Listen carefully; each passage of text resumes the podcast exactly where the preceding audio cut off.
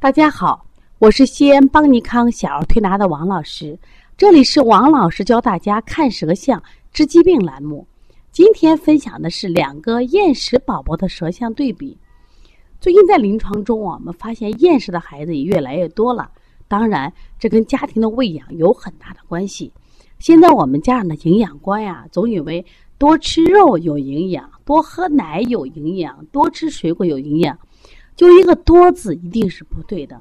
所谓的营养一定要均衡，再好的东西吃多了，孩子都会增加脾胃负担，引起厌食。当然，还有一些家长呢是娇惯，所以这些孩子呢可能形成挑食型厌食；还有一些孩子呢是情绪型厌食，因为每到吃饭的时候，家长就会训斥，结果导致孩子不爱吃饭。那么，因此厌食有这么多类型。我们在调理的时候，是不是要分型辩证呢？否则的话，就会出现有的厌食宝宝，你一调就好了。但很多时候呢，你怎么都调都调不好。你郁闷，你苦闷，是因为你辩证思路错了。那么在中医里边，我们的厌食啊，也分型好几种。像常见的脾湿健运，就这类孩子呀，不爱吃饭，他同时伴有什么呀？比如面色黄，啊，肌肉呢？松弛松那个松软，就皮松肉软。有的小孩可能大便呢偏干，或者是溏稀。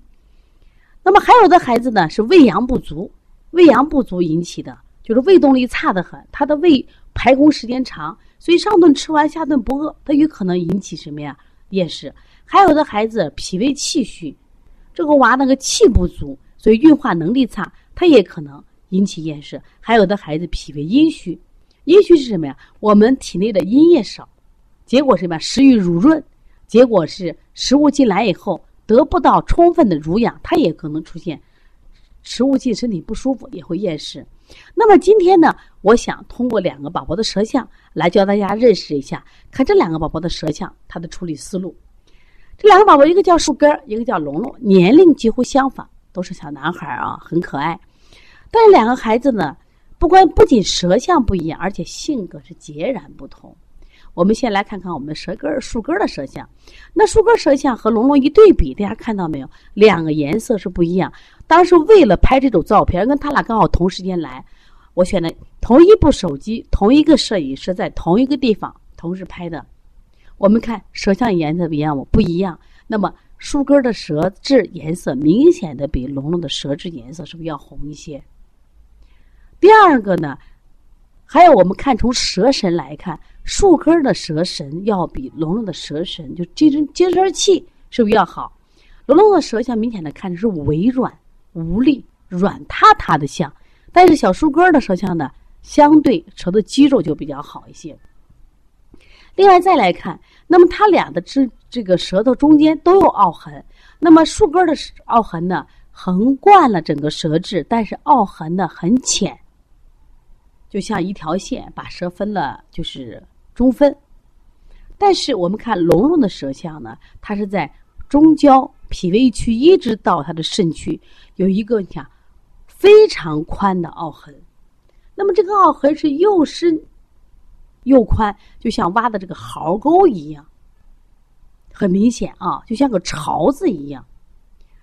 从这两个来说，龙龙的舌象偏虚正，那么树根呢，相对呢。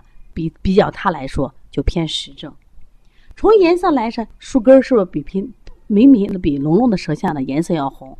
而且实际上从他两个孩子的性格表现也是不一样的。树根从进屋里头就好动，坐不住，给他拍个舌象也很难，你抓不住他，拍舌的时候就是耐性不足。但是小龙龙就特别的乖，你怎么让他配合，他都配合。其实从颜脸颜色来说。这两张脸色是在同一个地方拍的，为什么两个颜色不一样？这确实两个娃脸色不一样，因为小树根的脸色是白润还透着红，但是呢，龙龙的舌象就是黑中泛着黄。所以两个孩子都是什么呀？厌食。我们从他的两孩子的性格和两孩子的舌质看出来，是不是不一样的？是不一样的。因此，我们在处理上也是不一样。那么树根，我们再仔细看，中间虽然有凹痕，但两侧是不是翘起？两侧是肝胆区呀，明比较明显的是一个肝旺脾虚型的，妈妈也说了，这个孩子脾气比较急。当然，我们是疏肝健脾的方法。那么龙龙呢，明显的是一个脾肾阳虚，而且是累积的时间比较长了。而且他的舌头明显的像个袋子一样，是那种布袋子，软啪啪的。我说这个孩子，我们就用的什么方法？温中健脾的说法，同时当然还要补肾，是不是思路就不一样了？说因此，我们就是即使在调厌食，也希望大家分型辩证，否则的话你就走了弯路了。另外，我们再来看一下这个树根啊，它的舌质舌舌质的中间有一条凹痕，是不是横穿了整个舌质？因此呢，这个孩子呢。在他这个肺区这个地方也有轻微的凹陷，他有鼻炎象。那么，龙龙没有鼻炎象，但是龙龙在肺区是高高的隆起。龙龙有什么象？龙龙有这个扁桃体三度肥大的象。这个地方是肺区呀，它可是高高的隆起呀。他妈说我很少咳嗽呀，我说但是你孩子的扁桃体是非常大的，说你怎么看？我说张嘴看，果然如此，因为这个地方。是鼓鼓的，要么是气满，他会咳嗽；如果不咳嗽，一定有增生。所以学生象很有意思吧？学生象是不是能看出来两个孩子的什么呀？体质是不一样的，因此我们的处理的方法一定要不一样。这就是中医辩证。经常说中医不是慢郎中，有的人说：“哎呀，中医治个病一吃药三四啊，这个三个月四个月。”我说关键要辩证清楚了，辩证清楚，我们治疗起来有的放矢，效果就快了。当然，厌食啊，不仅仅是这两个孩子这样的舌象，我们会后面呢陆陆续续给大家再放一些我们临床中的这种很有趣的、很有诊断意义的舌象，大家学习。也希望大家通过学习辩证，提高自己的中医诊断水平。我想，你的小儿推拿临床就越来越神奇，也会得到社会和家长的认可。现在我们很多同行都在埋怨客户，说客户不认可小儿推拿。我说你水平不行呀。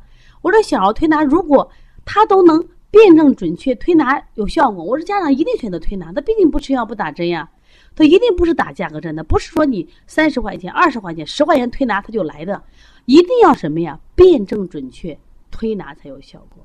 中医的神奇一定在辩证。如果你有这想法，想学习中医辩证，可以和马老师联系，可以加我的微信，有问题也可以咨询幺三五七幺九幺六四八九。也可以关注邦尼康为妈妈们开设的小儿推拿基础班，为同行开设的小儿推拿辩证提高班。这两个班我们都通都是通过网络直播加录播加现场问诊的方式来学习的，也适合外地的妈妈。同时呢，我们也有开店班，师承制的开店班，还有小儿推拿讲师班。也希望大家通过学习，掌握更多的中医文化，来传播中医文化，让我们小儿推拿的智慧。庇护更多的宝宝和孩子，我想这才是我们中国人的骄傲，也是中医的骄傲。谢谢大家。